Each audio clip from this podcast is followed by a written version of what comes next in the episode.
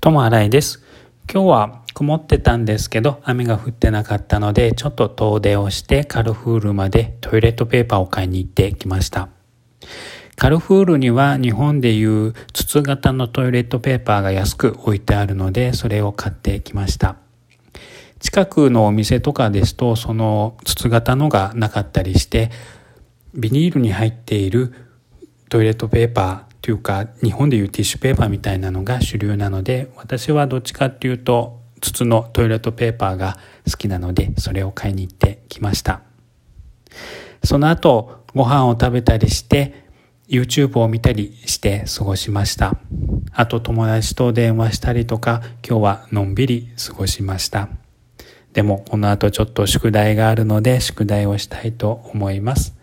皆さんはどんな休日をお過ごしですか？それともお仕事でしたか？ゆっくりなさってください。ともあらいでした。ありがとうございます。